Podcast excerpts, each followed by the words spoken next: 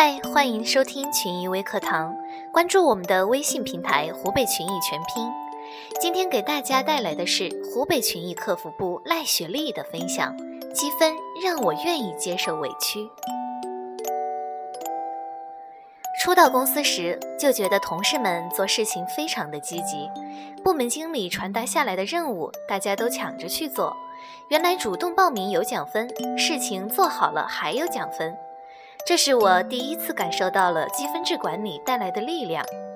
原本我以为新工作需要一段时间去适应，没有想到的是，在群益这种积分制管理的促动下，很快就融入到了大家庭中。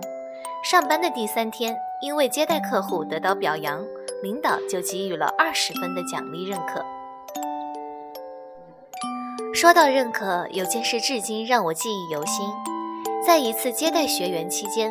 我们工作人员很早就到了酒店，协助引导学员上车。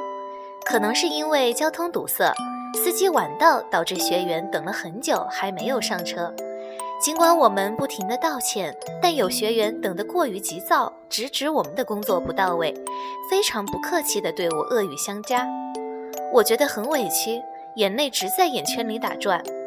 但群益的企业文化深深地告诉我。要时刻保持着对客户的微笑。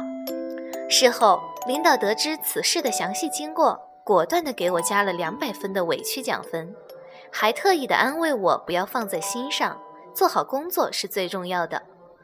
虽然受了点委屈，但是却换来了积分的认可。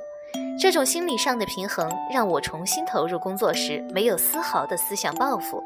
因为有了积分，我不怕受委屈；因为能得到积分，我也愿意接受委屈。